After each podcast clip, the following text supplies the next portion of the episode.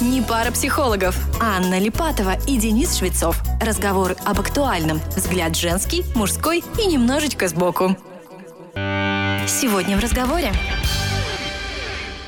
Я из тех детей, которым с детства говорили, ты эгоистка, ты думаешь только о себе. Я потому что тоже воспитывался в то время, еще в советской, когда пионеры, все дела, главное для общества. И я тут решаю, что для тебя нужно, что для тебя правильно и что для тебя неправильно. Я, кстати, очень люблю принцип «побеждает сила». Мне кажется, он очень жизненный. А слабые как бы объедки э, доедают? Да, я хочу быть хорошим, но для того, чтобы быть хорошим, мне нужно вот перед собой сделать вид, что я не пытаюсь быть ни для кого хорошим. Сейчас э, мир, в котором мое «хочу» стало важнее твоего «хочу», кто бы ты ни был. Что ты хочешь от меня, как бы спрашивает мир? Мне о тебе чем еще позаботиться? Животного, рогатого, рогатного, копытного, господи.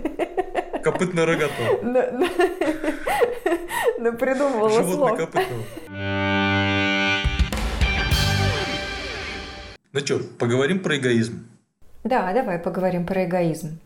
Я из тех детей, которым с детства говорили, ты эгоистка, ты думаешь только о себе. Правда, говорили не родители, а говорили там сестра, например, частенько мне это говорила. И на что я ей все время отвечала, да, я думаю о себе. А кто обо мне еще подумает, если я сама о себе не подумаю? Для меня тема эгоизма тоже очень важна. Ну, прям вот одна из центровых. Я потому что тоже воспитывался в то время, еще в советской, когда пионеры, все дела, главное для общества, и не дай бог, ты там что-то выпячиваешь, я последняя буква в алфавите и прочее. И мне то есть, потребовались собственные шишки набивашки для того, чтобы понять, что вообще-то эгоизм – это основа. И я, получается, это себе разъяснял и доказывал через сопротивление, ну, в смысле, через сопротивление окружения. Никто мне не говорил, никто в семье – заботься о себе, а, заботься о своей радости. С этого все начинается, это залог здоровой личности. Ни от кого такого не было. То есть до сих пор я, если говорю кому-то там из семьи, у меня, наверное, есть э, только из нас, э, из семьи тетя Галя, которая тоже, пройдя через всякие шишки, жизненные, тоже поняла, что да, надо заботиться о себе. И вообще-то говоря, если этого не делать, в первую именно очередь, то будет трендец и ай-яй-яй. Угу. И ей пришлось прям очень многое перетерпеть. Очень многое. И угу. там неприятные были и так далее. И муж рано из жизни ушел, потому что там... Короче, были проблемы. И был такой, знаешь, как до дна. И я Потом уже работая в психологии, я просто лишний раз стал убеждаться, слава богу, и этим наша работа помогает. Стал убеждаться, наблюдая людей, которые я тут сейчас весь мир спасу, и спешат на помощь, и вот я сейчас для всех создам добро. И когда я воочию увидел тот трендец, который с ним происходит, то, что с ними вообще творится, и вот эти закономерности, просто на сотнях этих примеров убеждался еще сильнее. Угу.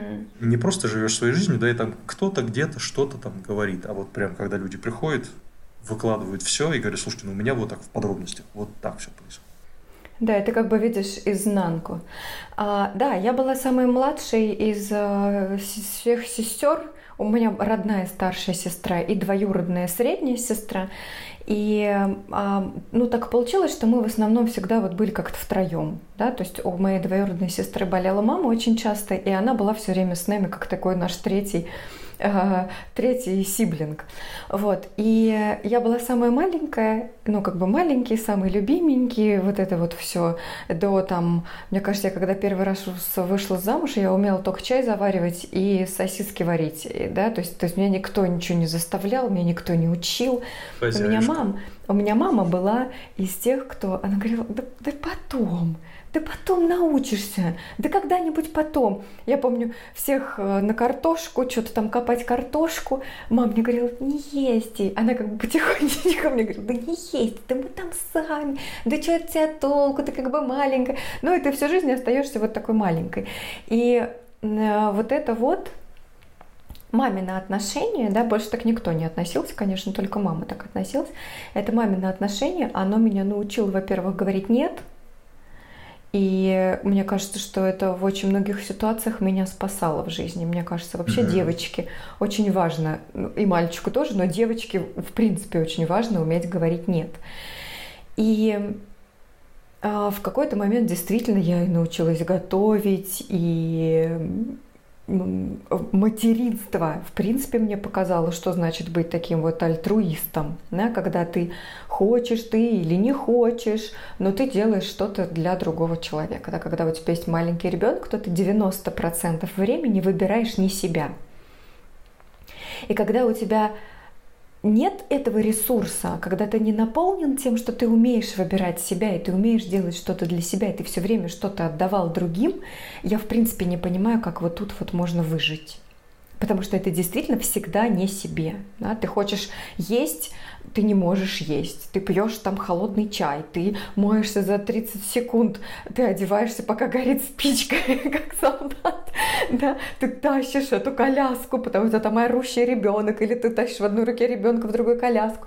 Да? То есть вот это вот, а хочешь в этот момент и сидеть и пить кофе на, на террасе или на, на набережной, да, смотря на море. Вот. И когда ты каждую секунду времени выбираешь другого человека, и ты при этом не знаешь, что это закончится, в какой-то момент ребенок вырастет, это закончится, и ты вернешься к своей привычной жизни, ну, это прям страшно. И оно прям понятно, почему это про депрессию очень часто. Угу. А, кстати, вот многие приводят в пример материнства и родительства в целом, как пример э, альтруизма. Типа, да, вот когда ребенок там маленький, он всего хочет, и у него проблемы. Вот здесь родители э, пример альтруизма и вообще не эгоизм. А ты тоже что считаешь? А, я вообще считаю, что альтруизм – это эгоизм. Потому что альтруизм – это когда э, я что-то делаю для чего-то, и я это делаю, потому что это как бы и мне тоже надо. И, в принципе, когда я что-то делаю другим, оно как-то меня как-то гладит. А если это меня как-то гладит, значит, это я делаю и для себя. Поэтому вот вообще не, не могу разделить эти для себя понятия. Поэтому если я что-то делаю для своего ребенка, я в том числе делаю это и для себя.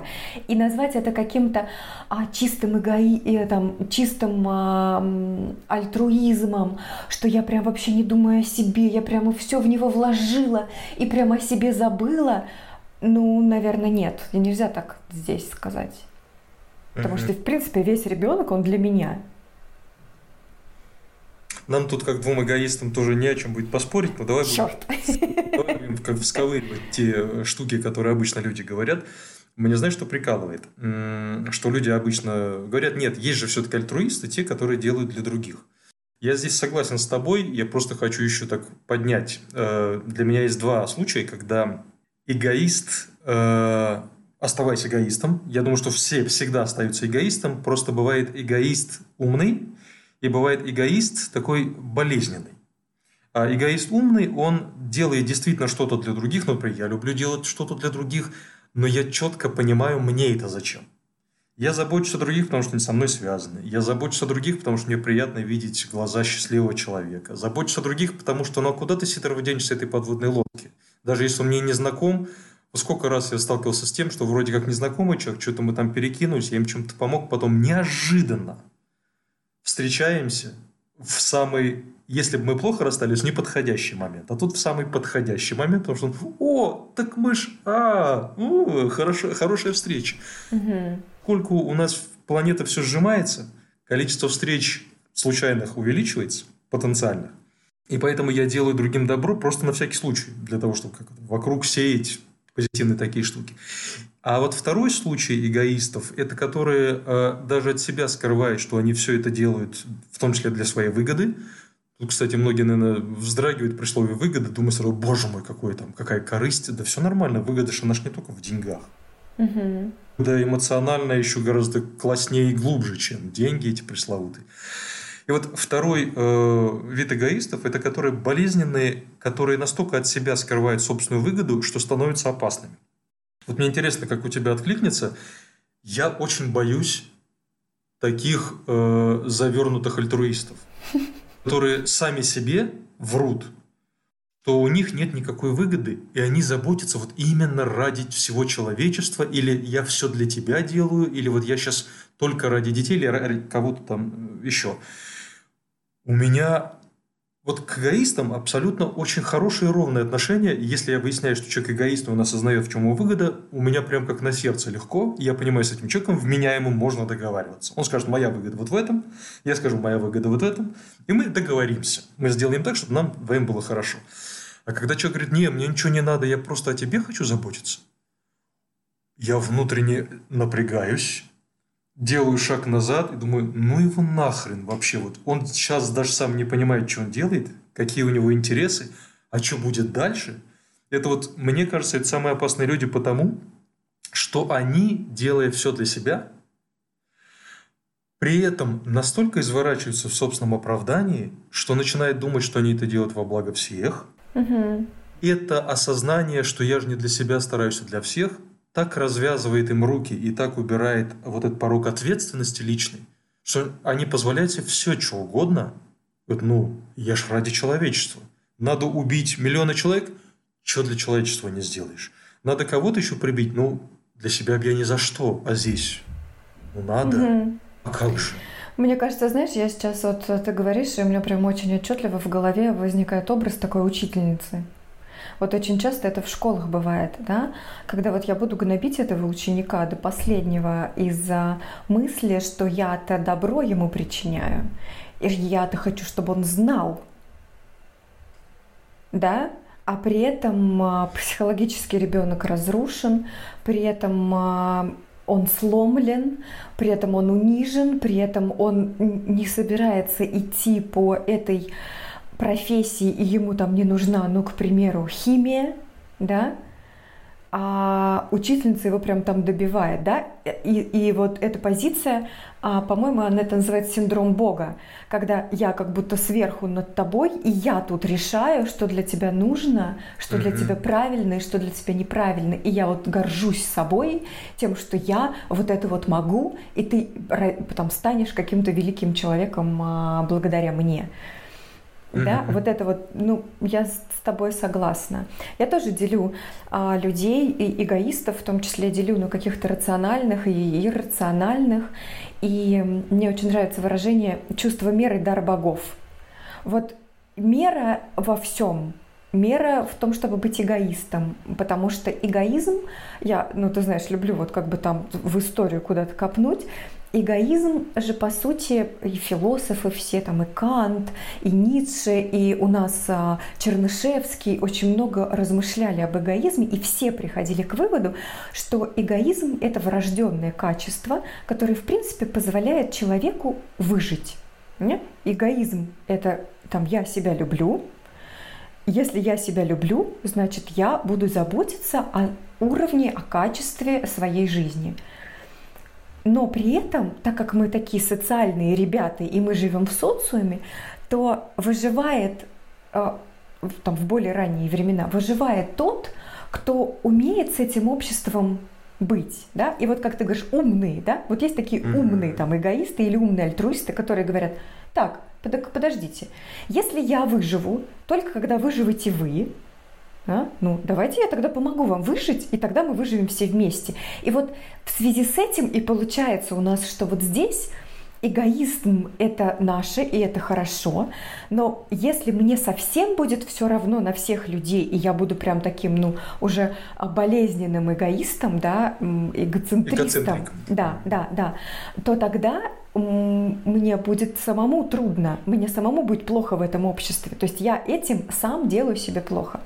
И при этом я уже где-то говорила в каком-то из подкастов, мы чуть-чуть это обсуждали, я говорила, что для ребенка маленького обязательно вот этот опыт быть эм, центром мира, да, вот это вокруг меня кружит земля, обязательно нужно знать, что это. Иначе вот это не будет базы, не будет вот этой основы, не будет вот этого доверия к миру, да, и именно поэтому очень надо бегать вокруг ребенка, очень надо класть ему в рот еду, еще пока он не понял, хочет он есть или нет, да, совсем малыша, я имею в виду, когда они еще не, успев, не умеют разговаривать, мы пытаемся как бы предугадать их желания, хотя прекрасно понимаем, что жизнь так не будет с ними поступать, вот. Угу. Э, мне кажется, действительно эгоцентризм, который очень многие путают с эгоизмом. Угу. Необходимая ступень развития человека, собственно, из этого, с этого и начинается. Почему дети эгоцентрики? Они просто не понимают, что взаимосвязи. Конечно. И, а когда они начинают понимать, они тогда начинают заботиться о других. И вот здесь, мне кажется, очень важная развилка.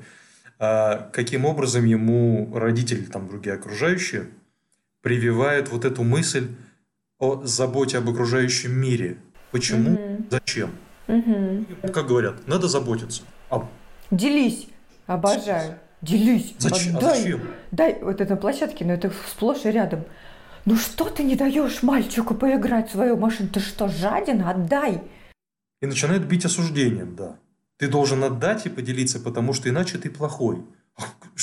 Получается, это бьет по самому ценному. То есть, Да. ребенок говорит, твое желание э, выкинь его нафиг, оно сейчас не важно. И ты должен поделиться с другим не потому, что ты понимаешь целесообразность этого вообще, как это связано с тобой, а потому что тебя накажут.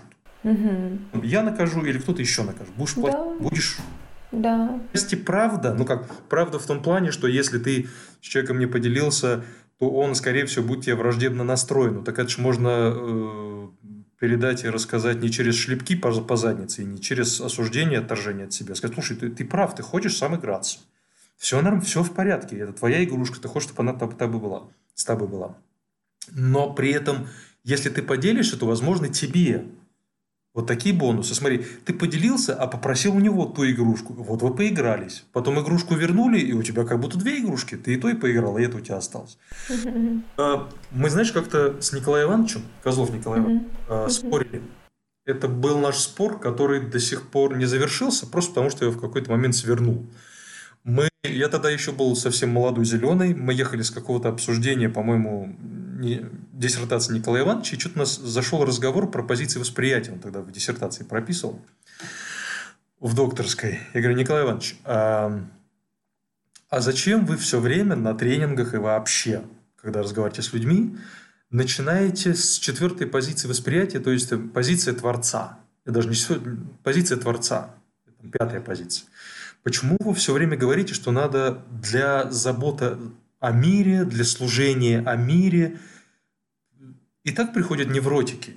И так приходят Мгм. люди, которым по башке этим били. Мол, заботься сначала о других, да, а потом тебе что достанется. Я говорю, ну это же естественно. Начать человеку объяснять с его личных интересов. То есть с первой позиции восприятия «я хочу», и дальше не потому, что классно быть творцом. Да в жопу это быть творцом. Какая разница вообще? Вот человек спрашивает, а мне зачем быть творцом? Он просто, если слышит такое увещевание от родительского образа Николая Ивановича, который говорит, ну это правильно, мозги-то у него не включаются. И он ведь несет с собой дальше этот невроз, а родители сказали, надо быть там каким-то великим пионером. Психолог говорит, надо быть творцом, но я пойду дальше, вот теперь я только буду стараться быть счастливым, потому что это нужно для того, чтобы быть творцом. Я говорю, ну зачем вот это вот продолжать нести в голове мусор, если можно вернуться к основам, начать с «я хочу», и там картинка «быть творцом», она вырисовывается не потому, что это Николай Иванович сказал, а потому что это прикольно, интересно, когда у тебя дофига Мне нравится. мне Да. нравится, Мгм. потому что больше всякого, больше всяких ништяков появляется. Кажется, Мгм. можешь играть в большой песочнице. Мгм. Но какой смысл на- начинать с конца? Когда люди... Да, а какой ответ у него мне интересен? Его ответ, чё, почему он спорил? А, Николай Иванович тогда возмутился. Ну, я сейчас не помню точно слов, поэтому я не буду перевирать, но я Мгм. тогда почувствовал, а, что Николаю Ивановичу важна эта позиция, и он не хочет. Мне Он даже в книжке это писал. а, Он не хочет э, растить э, таких наглых потребителей. Он даже описывал в книжке один э, момент, когда у него помощником работал по дому, работал помощником там парень, он хорошо отработал наглость, хорошо отработал свободу, все у него было замечательно. И когда ему дали там обед, пригласили за семейный стол, он скушал, и я сейчас не дословно, но вот как интонации, и совершенно спокойно подняв э, спокойные счастливые глаза, сказал «Еще, мне мало». И Николай Иванович пишет, вот когда я увидел этот род, спокойно выговаривающий «мне мало», я понял, что таких людей я не хочу воспитывать. А у меня вот, я уже читал этот момент, я думал, а какая проблема возникла? Ну, скажи человеку, что я тебе больше не дам. Ну, то есть, если эгоист встречает эгоиста, да, один говорит, а я хочу еще поесть, а я ему вставляю условие. Угу. Может поесть. Не вижу в этом проблемы совершенно никакой. У Николая Ивановича это задело. Ну, сейчас даже не про Николая Ивановича, но насколько сильна вот эта вот традиция, что если я скажу «я хочу», то это как-то постыдно. Все сразу ткнут пальцем. Еще надо объяснять, что я именно разумный эгоист или экологичный эгоист. Хотя само по себе слово «эгоист» означает, что я просто в приоритете держу интересы свои, ну, естественно, если хочу жить. Я же организм-то живой. Угу. И на эти свои интересы нанизываю интересы всего остального. Угу. Другое дело, что эгоцентрики фигней страдают. Ну так эгоцентрик, на мой взгляд, это просто глупый эгоист. Дайте ему побиться головой об эти конфликты с окружающими, он поумнеет. Какой смысл опережать развитие? Я думаю, что тут знаешь, про что речь? А, и вот Николай Иванович, может быть, про это говорил. Про то, что сейчас а, мир, в котором мое «хочу» стало важнее твоего «хочу». Кто бы ты ни был. То есть это не, не проявляется в чем-то очень большом, что я пойду заберу у тебя дом, а все-таки у нас есть там законы, да, а в чем-то маленьком. Ну, в том, что можно пролезть без очереди, в том, что можно не уступить место пожилому человеку, в том, что можно подрезать на дороге, ну потому что я же сильнее тороплюсь, чем ты ты же явно не торопишься. Ну, даже если ты и торопишься, то я этого не знаю. Можно а, как-то ну, особенно вот в Москве, да, зачастую это, ну, тол толкнуть, когда мне, мне надо быстрее на этот эскалатор там в метро пробежать, да, ну, мне же надо, мне же сильнее надо, ну, тебе явно не надо, а мне вот надо. Вот про это может быть. И может быть он просто видел очень ярко вот это, мне, мне надо, я важнее, а ты не, не такой важен. И, может быть, у людей этого поколения все-таки осталось вот это еще, что э, если бы ты всегда был важнее меня, то и мир был бы какой-то добрый, да? Может быть, вот про это чуть-чуть тут речь. А ты что сама по этому поводу думаешь?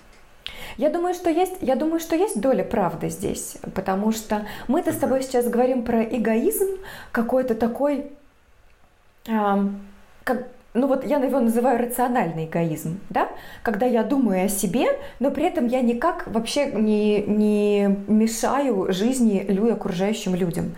Но ведь эгоизм бывает и когда я мешаю, Точнее, сначала мне все равно на твои желания, мне в принципе все равно, я не думаю даже про твои желания, да, а потом я, ну, они, мне, твои желания мне мешают, и я куда-то их там отодвигаю, я куда-то их задвигаю, да мало ли что ты хочешь. Мало ли, что ты хочешь работать до 6, что у тебя в договоре написано, что ты до 6. Нет, ты будешь сидеть до 10. Почему? Потому что у нас так принято на работе. Если тебя это не устраивает, уходи. Да? И, и ты думаешь, как бы, я пойду, и, я сейчас буду эгоистом, и пойду как бы всех пошлю тут и пойду э, искать новую работу и сосать лапу, или же я как бы рот закрою и доработаю до 10. Да, вот, вот оно. А это как бы интересный интерес. И где, получается, где кто сильнее, тот и прав. Угу. У, у кого позиция из позиции силы, кто говорит, тот и прав. Угу. А мне это кажется э, очень жизненным. Ну, в смысле, я для себя не применяю, не представляю слово «разумный» для того, чтобы как-то отделить один эгоизм от другого. Мне кажется, любой эгоизм – это эгоизм. А вот чем, мне, чем для меня отличаются люди, которые эгоисты, но не гадят вокруг, от эгоистов, которые идут по головам? Просто глупостью. А еще бывает просто накопившимся напряжением. Ну, допустим, человеку говорят и постоянно тукают по голове заботься о других, заботься о других. В какой-то момент он становится эмоционально нищим, по энергетике нищим. Он вот так вот, он все заботился о других, пришел на работе, ему сказали, сиди здесь дальше. А, дал деньги, ему обратно не дали. Позаботился там о близких, близкие ему сказали, ну и спасибо, а теперь иди нахрен отсюда. И он понимает, слушайте, мне сказали заботиться о других, я не жалею живота своего, как говорят в религиозных текстах.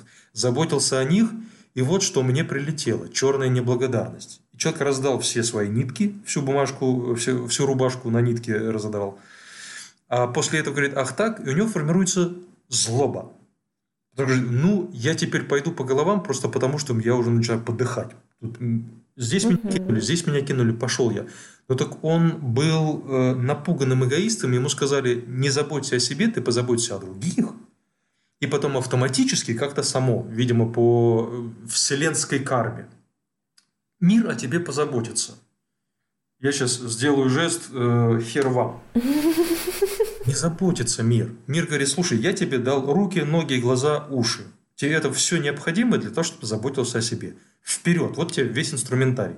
Это и как этот молоток выкинул, пилу сломал, э, уши куда где-то потерял, глазами не смотришь. Что ты хочешь от меня, как бы спрашивает мир? Меня тебе чем еще позаботиться? Если я дал все, весь инструментарий дал, живи.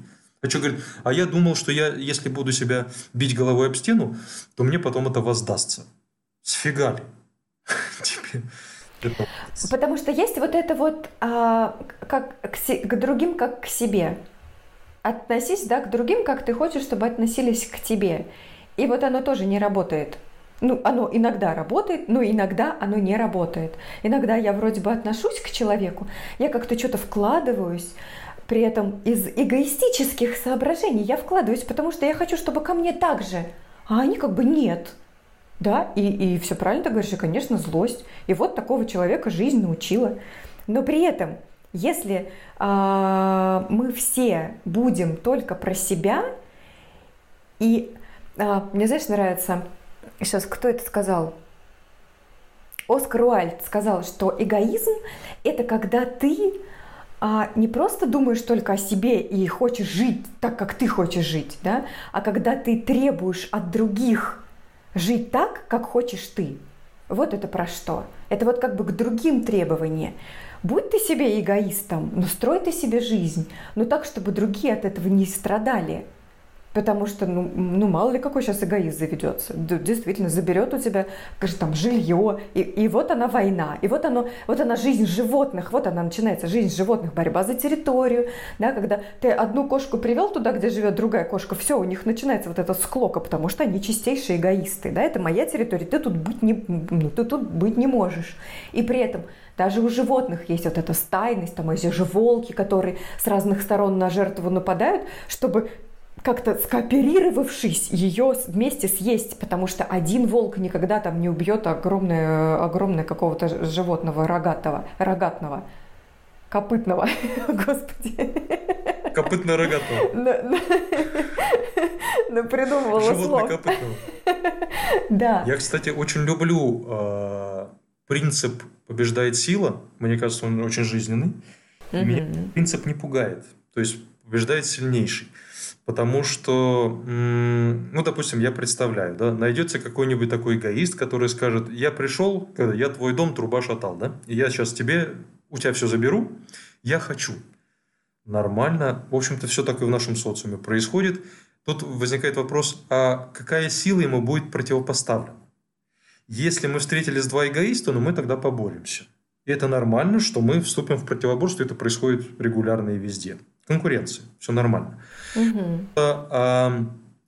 Почему многие люди, а, те, которые воспитаны типа не эгоистами, начинают потом бузить против социума, который им навязал, вот это по башке настучал, заботься обо всех, заботься обо всех, а у них потом возникает детский бунт, да, ну когда же я сам глотну свежего воздуха?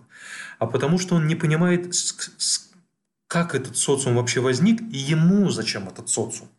Потому что если он, да, представим, он сбунтовал, а, он решил, да пошло на все нафиг, как, кстати, помнишь хороший фильм, а, то ли по дороге домой, то ли иду домой с э, Майклом Дугласом, старый фильм 90-х годов, когда мужик идет, возвращается домой, жара, он хочет попасть к ребенку, он там, по с женой развелся, и жена ему говорит, не приезжай, и ты не будешь видеть. А он вот такой правильный мужик, и у него точка кипения – и он понимает, что он, пытаясь быть хорошим и правильным гражданином, так не увидит своего ребенка, и все против него. Там что-то здесь на него орут, тут машина не заводится, он не может к дочери попасть. У него вот образуется туннельное зрение, и он идет просто к дочке, типа просто в кавычках к дочке, по пути, круша, убивая всех – то есть он доходит до дочки таким маньяком, которого разыскивает вся полиция города, потому что он же там... А он думал, он до дочки идет. Он просто говорит, как вы задолбали, я просто иду к дочери. вокруг mm-hmm. него все там ополчились. Он решил срезать через город по частным владениям, там куда-то пошел. По пути собирая оружие, как в игре GTA. И вот если бы он был прям с самого детства эгоистом, он бы с самого детства получал подзатыльников не от мамы за то, что он плохой, а пошел на конфликт с этим, получил втык, потому что оказалась сила превосходящая, кого-то обидел, а там оказались еще друзья, и он понял, что это вообще не один человек, а это связанная социальная система. Э, с кем-то не поделился, и тот с ним не поделился. Решил, э, что он все загробастает себе, друзей нет, одни враги.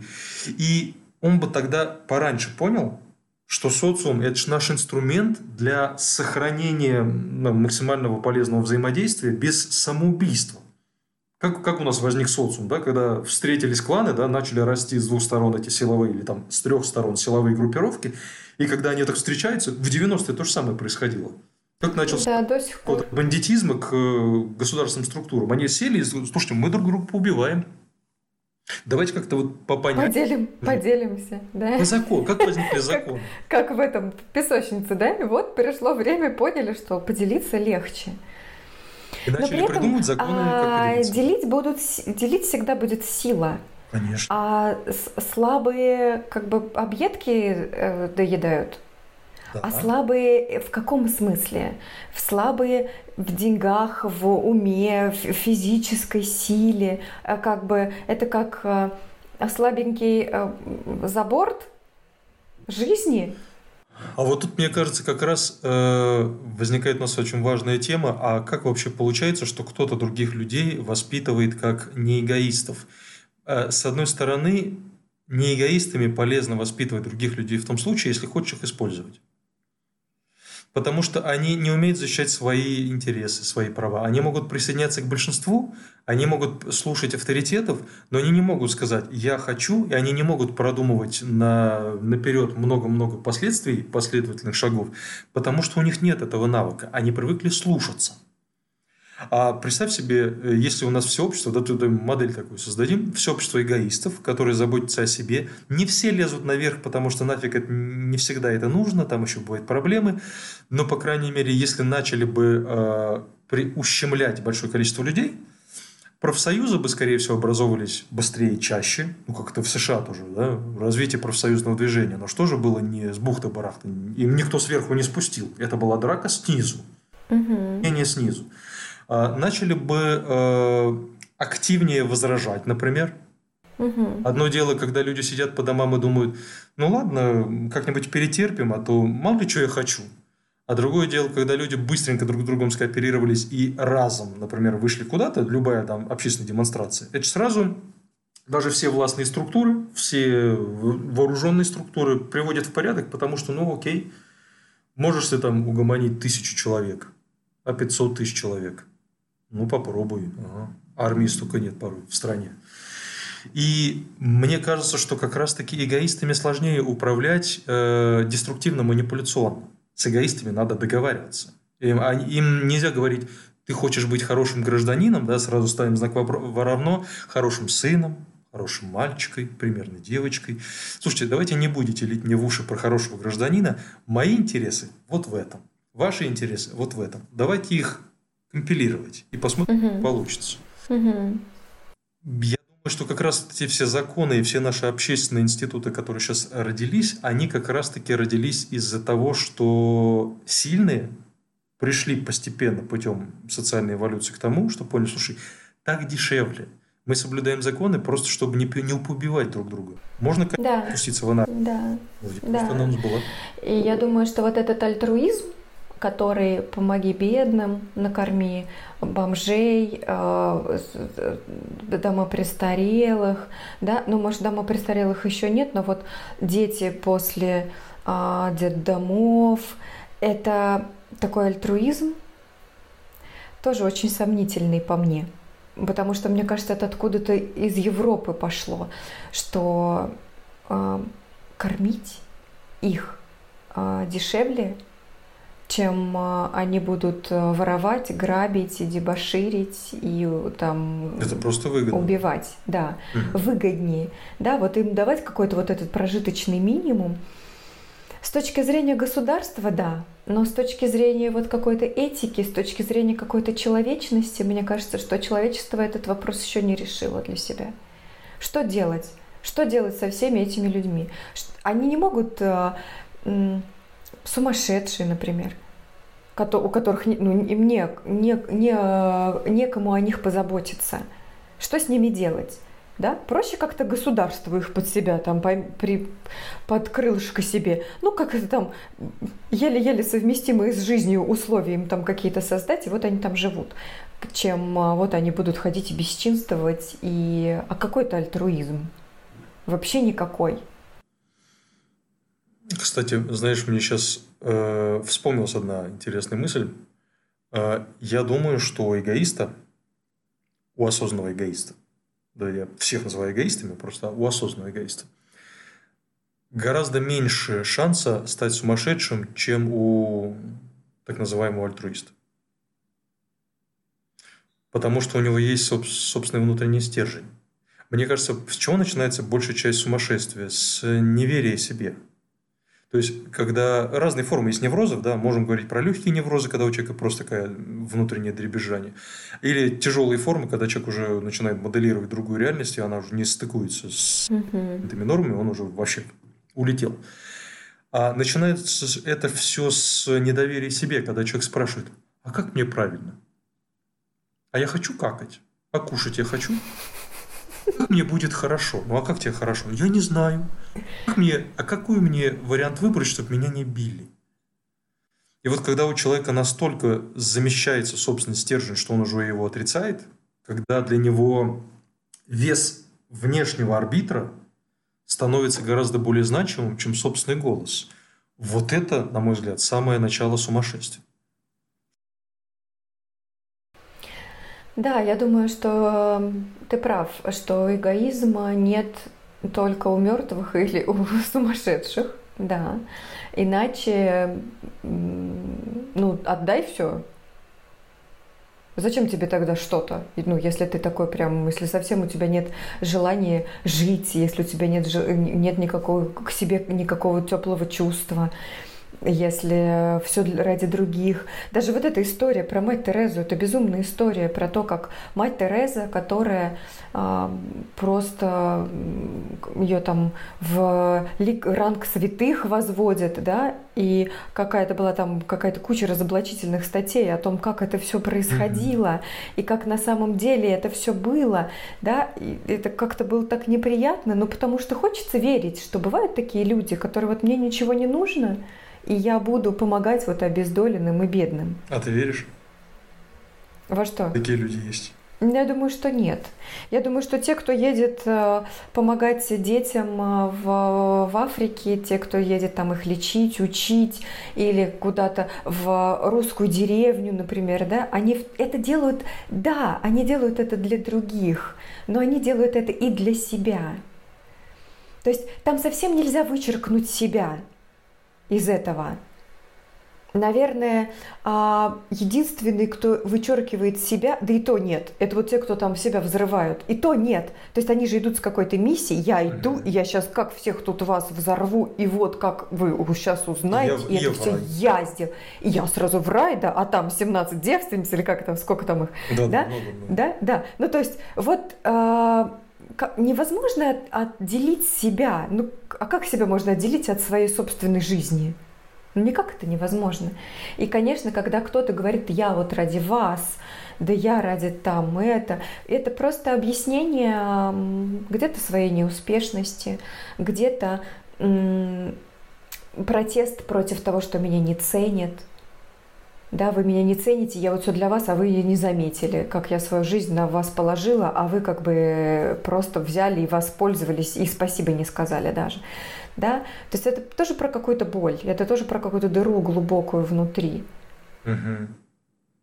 Даже если не говорить про мать Терезу, хотя я бы на нее взглянул, э, если это действительно такая была женщина, которая вот декларировала прям явно и ярко, что я тут сейчас для всех, Ох, я думаю, там невроз на неврозе, и я бы с ней постерегся иметь дело.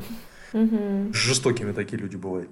А если говорить про себя, то, знаешь, у меня прям очень яркая картинка из своей жизни. Э, разница между тем, как я себя чувствовал до проработки эгоизма, до осознания глубинного эгоизма э, и после. Э, до этого я тоже старался заботиться. Ну, там, о людях. Я старался... У меня, знаешь, такая была картинка, я сейчас всех осчастливлю. Вот эта позиция спасателя. Я хочу людям нанести добро. Но как же я раздражался. У меня было очень много раздражения. То есть, я старался о людях заботиться, но я думал, куда же девать эту злость? Блин, она внутри так... Потому что люди регулярно заботу не принимали, помощи не хотели, делали всякую фигню. Ну, куда ж... Какие эгоисты! Дебил, просто дебил. А, я что-то о вас забочусь, а куда вы, суки, лезете, это вот такое было состояние. И потом у меня как-то сначала в виде предположения было, слушай, да я с другой стороны зайду, просто размышляя, да, зачем я сначала отдаю последнюю рубашку другим, через себя надо начать. Там какие-то из книжек, из прочего я черпал и экспериментировал. И когда я, я удивился, когда я плюнул на спасение человечества и стал заниматься собой, как вдруг у меня стало меньше раздражения, злости. И почему-то в те моменты, когда я на людей прям крысился, когда я вот нападал за то, что они творят какую-то глупость, я вдруг стал понимать и без спасения там тут поддержал, тут просто рядом помолчал, тут просто настроением поделился и никуда не влезал. И вдруг это стало лучше работать. То есть вот когда не бежал за каждым «давай я тебя спасу», а просто слушай, я занимаюсь собой. Кому помогу, тому помогу. Кому не помогу, ну, все мы смертны. Какая, какая разница? Ну, вот так вот случилось. Угу. И э, с одной стороны, знаешь, как э, некоторые люди с неврозом спасателей пытаются сказать, а вот мне, чтобы спасать других, мне надо быть эгоистом. То есть они со своей колокольни пытаются опять для спасения других стать эгоистом. Ну, не, не работает так. Надо именно перевернуть пирамидку. Вы просто займитесь собой, а спасение, возможно, спасение других или там просто помощь другим, может быть, будет, может, нет, но это уже побочный эффект. Мне, кстати, нравится эта точка зрения про то, что для того, чтобы помочь другому, я должен сначала о себе многое понимать. Для того, чтобы ну, действительно помочь, а не мне кажется, что я сейчас кому-то помогу, чтобы мне потом помогли. Да? И может быть для того, чтобы быть альтруистом, нужно быть эгоистом. Вот про что. Это Знаешь, хорошая точка как... входа, да, для тех, да. практично Знаешь, какой еще вот у меня вопрос? Вот эм, что думаешь по поводу, ну вот, вот такой помощи, когда я вот помогу детям в детдоме и выложу это в соцсеть, это как бы помощь или нет? Помощь. Я этих людей не осуждаю. Ты имеешь в виду тех, кто тихенько так помогает, и тех, кто демонстративно. Мне кажется, что это из-за общественного порицания э, эгоизма и того, что люди делают все в своих интересах. Мне кажется, что если бы мы все признали, что это норм, это ок, все окей, нормально, то, может быть, и помощи было бы больше в целом, Потому что ну, людям же нравится, быть классными. Нравится сказать, смотрите, я настолько мощен, я настолько угу. в ресурсе, смотрите, вот так с барского плеча, опа, и поделился с детским домом. Угу. Ради бога, дайте человеку этих аплодисментов. Кому-то плохо от этого стало. То есть, какая разница, какой посыл, если дети в итоге все равно что-то получили? А я Какая думаю, в любом разница? случае посыл Для себя я это делаю, для другого я это делаю, да? Угу. Ну да, наверное, в любом Я случае. Я думаю, в любом случае, это... мне очень нравится это изощренное поглаживание себя, когда да, я хочу быть хорошим, но для того, чтобы быть хорошим, мне нужно вот перед собой сделать вид, что я не пытаюсь быть ни для кого хорошим. И если я не демонстрирую, то это вроде как э, не корыстно, и поэтому я не какой-то там хороший, но я же настоящий человек. Я же добротный. Видите, я не выпячиваю это. Вот а вы выпячиваете. Мне очень прикалывает вот это э, как это, э, выпадающая из-за штор эгоистическая оценка, когда другие, э, те, видимо, которые пытаются не выпячивать себя, набрасываются на тех, кто все-таки выпятил. Ну как ты, фу, таким быть. Вот мы себе такого не позволяем. И такая белое пальто и ним такой. А, а вот это значит не бонус, который вы получили. Вот белое пальто, это и покрасоваться. Смотрите, видите, я не эгоист. Никакого, никакого бонуса я не получаю, кроме того, что чувствую, что мне пора в рай. Все. А так бонусов никаких. Или я что, уже в раю. Я летаю, я в раю. Да. Мне кажется, кстати, что даже при воспитании детей, вот мне сейчас интересно, кстати, твое мнение как мамы, при воспитании детей самое быстрое развитие происходит у тех, кому родители без всякой утайки говорят о том, ну, связывают с личным интересом, говорят, слушай, вот я это предлагаю, потому что тебе это выгодно, вот это, это вот в твоих интересах. То есть, не переходя на просто авторитеты или заткнись, или так правильно, а связывая с собственным интересом. Угу. Ну, конечно, дети очень хорошо понимают речь. Даже дети, которые еще не говорят, они очень хорошо понимают речь. И когда ты что-то говоришь и пытаешься что-то объяснить, иногда ребенок просто так замирает, он так на тебя смотрит, как будто бы до него доходит, и он идет и делает вот то, как вы там договорились. Или, например, ты пытаешься что-то, а, у нас бывают трудности с тем, чтобы домой пойти после, да, и ты говоришь, так, мы сейчас пойдем с тобой достанем краски, мы сейчас пойдем домой, достанем краски, раскраску возьмем, музыку включим, будем раскрашивать, слушать музыку. Все, ребенок успокаивается. За всю дорогу домой мы можем идти полчаса, он не, об этом не вспомнит ни разу, но только он доходит до дома, он говорит краски. Да? То есть у него вот, вот эта вот э, цепь, она как бы, ну, она такая вот длинная, он это помнит, он помнит какие-то там обещания, какие-то вот эти вещи. А, я считаю, что лучшим воспитанием а, для ребенка в плане вот эгоизма, альтруизма это пример. Пример родителей, как а, каждый из родителей относится к себе, как каждый из родителей относится друг к другу, как оба родителя или по отдельности относятся к окружающим людям. Потому что, ну что толку говорить «поделись», «поделись», если «давай съедим с тобой, а папе не оставим», да? Ну что толку как бы его учить э, делиться, если мы папе не оставим, да? Вот, вот это, это все вот на каких-то примерах. А ты, мамочка, у меня умная. Да, да. И э, очень важно, я считаю, что очень важно, чтобы у ребенка было что-то свое. Да? Даже если там 12 человек детей в семье, у каждого должно быть что-то свое. Вот это твое, и ты можешь этим не делиться. Вот это твое любимое, и поэтому это ты доедаешь. А, была какая-то история, которая очень тронула меня до глубины души про компот вишневый и мальчика когда мальчик был из многодетной семьи, и mm-hmm. он очень любил вишни из компота. Ну, было mm-hmm. очень мало сладостей, да, и много было детей, и всем эти вишни делили. И не все их любили. И некоторые их э, выбрасывали, некоторые не доедали, где-то оставляли, а он как бы очень любил. И когда он вырос большой, он просто стал сжирать всю банку со всеми ягодами вот за один присест – да, просто потому, что у человека появилась вот эта возможность. А если бы хотя однажды сказали, так, это вот твое, ты любишь вишневый компот, вам вот яблочный, а он любит вишневый, пусть он попьет вишневый. Но только чтобы у каждого было что-то вот это свое. Да? Mm-hmm. Тогда, конечно, и не было такого бы ажиотажа и такой истерики, и вдруг, не дай бог, нет вишни, урожая, там все, у человека просто ну, начинается какая-то паника и невроз на этой почве. Угу, да. Делиться игрушками, ну, дети не обязаны, это же их игрушки. И как ты правильно говоришь, жизнь научит. Да? Жизнь научит. Ты поделился, и с тобой поделились. Ты не поделился, и с тобой не поделились.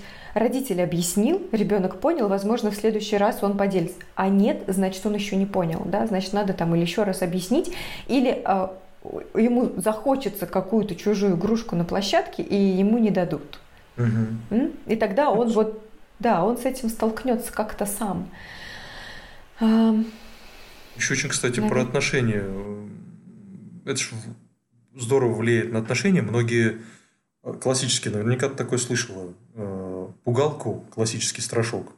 Вот, если человек будет эгоистом, он же будет в отношениях как сам себе. И ничего. Угу.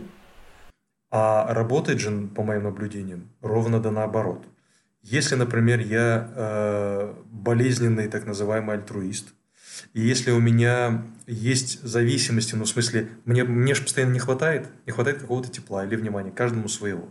Я тогда строю отношения, у меня есть больные дыры, которые хочу закрыть партнером. И я пытаюсь от партнера взять, даже, особенно если, знаешь, такая а, у человека нарушенная а, обменная э, операция, когда он пытается отдать быстрее, чем берет себе, и как разряжающийся постоянно батарея, постоянно на нуле. И, разумеется, там возникает и злость, и раздражение, а вот я тебя люблю, а почему-то мне ничего не, не сыпется. Человек мало чем может поделиться, потому что он просто тупо не умеет находить источники всего удовольствия, радости, наслаждения. А если я эгоист, то я не буду тянуть с партнера и требовать, а дай мне это, дай мне это, как это не, не кощунственно для многих прозвучит или странно, потому что партнер, партнер для меня не единственный источник, не единственный ресурс.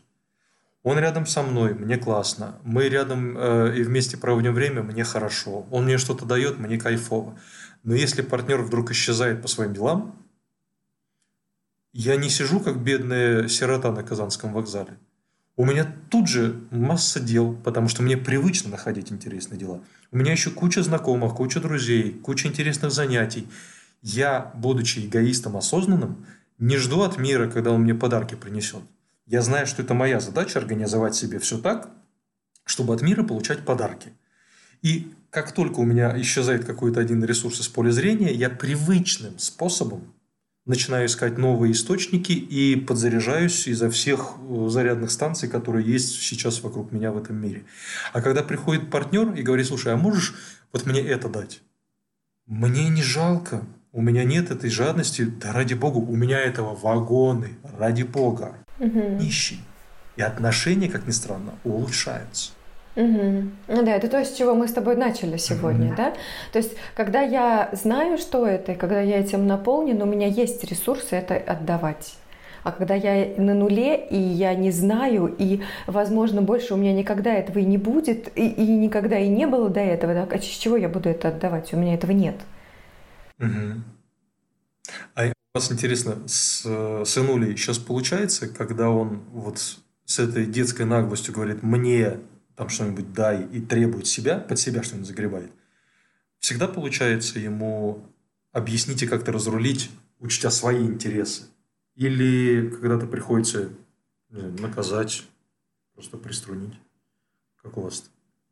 А, я стараюсь давать а, очень много вариантов, да, чтобы угу. ребенок понимал, что бывает по-разному. Хитренько это. А, зависит от, от моего состояния в том числе. Да. Когда-то у меня есть ресурсы, время и желание рассказывать и объяснять, и сидеть, и, и что-то долго. Когда-то нет.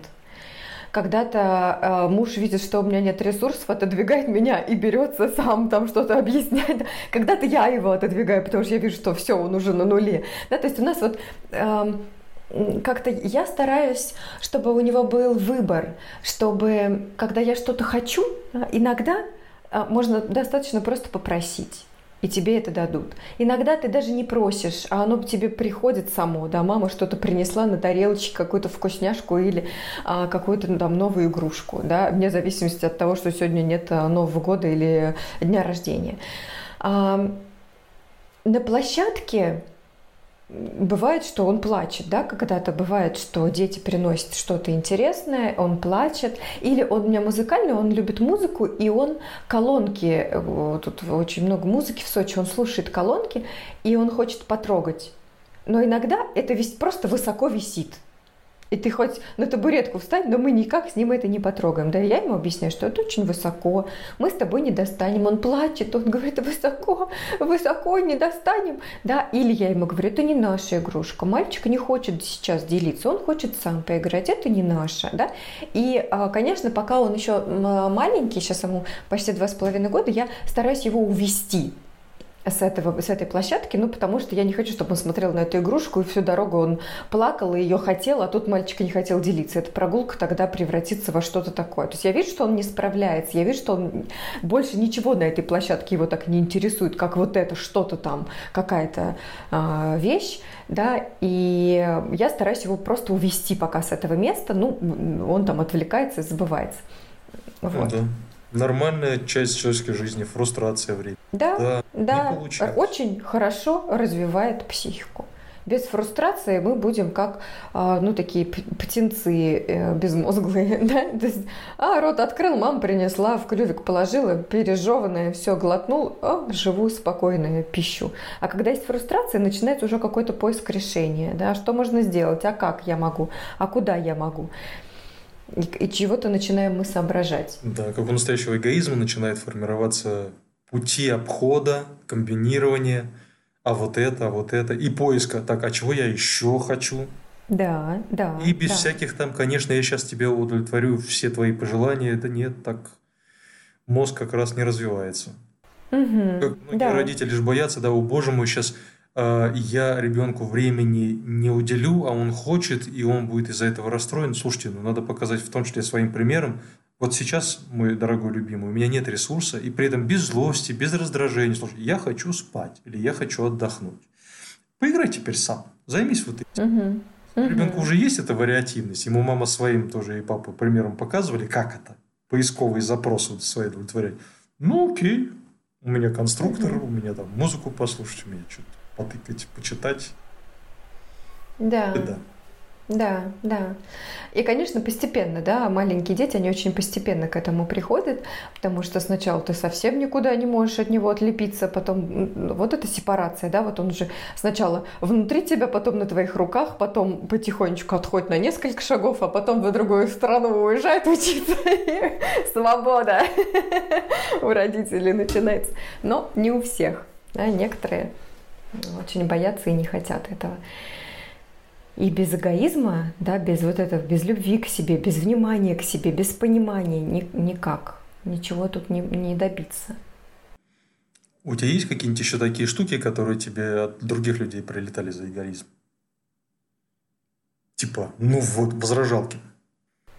Ну, наверное, вот что... Ну, вот я говорила, да, в самом начале, что сестра мне говорила. Ты думаешь только о других. Ой, ты думаешь только о себе, ты совсем не думаешь о других я все время не понимала, почему я должна думать-то о других. Но если тебе что-то надо, ну скажи мне, ну спроси. Если я могу, я сделаю. Как я могу думать головой другого человека, если я еще там в своем подростковом возрасте не всегда понимаю, что мне это надо? А я еще про тебя должна успеть подумать. Но это невозможно. А мы очень часто от детей этого хотим. Вот я пришла с работы, а ты, эгоистка, даже посуду не помыла даже матери не приготовила ужин, да? Ребенок э, в шоке, он вообще думал не об этом все время. И мы его как бы виним за то, что он об этом не подумал. А мать, взрослая женщина, взрослый уже состоявшийся человек, даже не догадалась позвонить и сказать «Привет, что делаешь?» Помой, пожалуйста, посуду. Я очень устала, я сейчас приду и прям совсем без сил. Сможешь помыть? да, и, а ужин приготовить сможешь, или, может, что закажем, или, а, может, в магазин сходишь, пока я, да, в зависимости от того, сколько лет ребенку. Но нам же важно, чтобы он сам, нам же важно, чтобы молча, и чтобы он сам что-то догадался про нас, что-то как-то понял, и что-то как-то вот прямо принес нам, да, себя, положил себя в жертву к нашим ногам, и тогда мы это оценим. Но мы при этом забываем, что это очень удобно, когда есть такой ребенок. Очень удобно, когда, ой, мама сейчас придет, пойду приберусь в своей комнате, все приготовлю. Но Потом очень неудобно, когда, да, да, очень неудобно, когда есть такой взрослый, да, когда я как бы все для всех, и э, тут по сути, ну кто это будет ценить? Да никто. А потом, кстати, это ребенок, который вырастет, он потом тоже на маме отыграется потому что ну, скорее всего. стала слабенькой. Теперь мама в роли да? ребенка. Ну что ж ты? Да, да. Дрянь так. Очень, очень, очень вероятно, да, очень вероятно, что так будет. Да, то есть тут два пути. Либо как бы я теперь сила, и ты мне подчиняешься, да, либо я вообще никогда нигде ни с кем не сила. И это значит, что я просто э, абсолютно несчастный и всю свою жизнь забитый какой-то человек. А вот если в это уравнение попадает «я о себе забочусь самостоятельно», то сразу исчезло бы раздражение. Да? Угу. Классика. Вот то, что описала сейчас ситуацию. Прям классика раздражения в семьях. И не только между родителями и детьми, а вообще. Это когда я хочу чего-то. Мне что-то правда хочется. Но я не считаю возможным потребовать или попросить это прямо, обозначив, да, я хочу вот это, потому что я не имею права хотеть. В голове у человека возникает мысль, кто я, да? Все сразу скажут, да иди ты, тут у нас, значит, общество страдает, а дети в Африке голодают, а ты тут что-то хочешь. Угу. Ну, хочется все равно получить. А как? Для этого надо найти, как прикопаться к другим, как обвинить. Только через нападение, через раздражение. Вот я-то тут стараюсь, а ты, а ты. Угу. Эгоист вот было бы, как ты сказала, было бы именно в таком ключе. Один эгоист второму говорит, слушай, я хочу вот этого, а ты что хочешь? Ну, давай, состыковали, заказали, приготовили, все довольны. Приш, пришла мама, ой, спасибо большое, чмокнула. Дочь говорит, мама, какая ты у меня любимая. Все, вот mm два эгоиста. mm Как вспомнила еще про отношения между мужчинами и женщинами, когда а, это Марк Гангер, есть такой американский священник, как он у них называется, пастор, да, э, и он э, вот с, с, с Богом и про отношения, у него такая интересная связка. И есть на Ютубе видео про мужской мозг, женский мозг, называется, с, э, по-моему, субтитрами русскими. И он там говорит о том, что женщины, что вы хотите? Вы не просто хотите, чтобы муж помыл посуду, вы хотите, чтобы он хотел помыть посуду, да? Чтобы он сам захотел ее помыть. Какая вам разница, хочет он или нет? Он моет. Все, отстали. Да, вот, и там таких много смешных моментов. Вот это тоже про то, что я хочу, чтобы ты хотел. Да? Я хочу, чтобы ты обо мне подумал. Я хочу, чтобы ты а, как бы да, я, я хочу, чтобы вот прилетела мама, я открыл клювик, и мама положил мне именно то, что я хочу туда. При этом я и сам могу не знать, что я хочу. Эгоист – это тот, кто заботится не обо мне. Да, да. Тот, кто заботится не обо мне. И это опять же, да, я, про я важнее. Я важнее тебя. Не будь эгоистом. Позаботься обо мне без, моего, без моей просьбы, чтобы я не говорил, будь как я альтруистом, а то я на тебя обижусь. Ши, шиза. Да. Ну, за эгоизм. Я, кстати, натурально был бы счастлив, если все были осознанными, все осознали свой эгоизм. Я без привлечения мечтаю об этом. Ну, это утопия, мне кажется. А я думаю, что мы к этому идем, кстати говоря. Среди молодых гораздо больше я сейчас встречаю. Э, среди там, вот, ну, сейчас 20-летние и там, еще там помоложе. Среди тех, кто говорит об этом спокойно и уже как-то без стыда. Я думаю, что угу. интернет тоже потихоньку учит. И ну, как-то как больше этой гибкости. Я думаю, что у молодежи сейчас другие, конечно, уже трудности, да. Мы-то решаем, как мне нравится Петрановская говорит, мы готовим э, своих детей к уже бывшей проигранной войне, да, mm уже свершившейся войне. А мы готовим их к той жизни, которой мы сейчас живем, а они-то будут жить совсем другой жизнью. Поэтому кто его знает, чего там, как там будет, э, даже думали о том, какие сейчас качества лучше развивать в детях. И кроме самостоятельности и любознательности гибкости и чего-то еще и гибкости да пожалуй больше ничего и нет угу. вот всего три каких ну может быть четыре сейчас я просто не все вспомнила качества. эгоизм да да. Ну, короче, опора на себя и поиск, какие хорошие есть варианты взаимодействия с собой, с другими, для того, чтобы да, но при этом здоровый, да, при этом эгоизм здоровый. Никогда мы говорим, что а, надо таким быть эгоистом, чтобы общество тебя как бы из себя исторгло, и а, ты остался один а, зализывать свои раны где-то в лесу. А я думаю, что эгоизм всегда здоровый.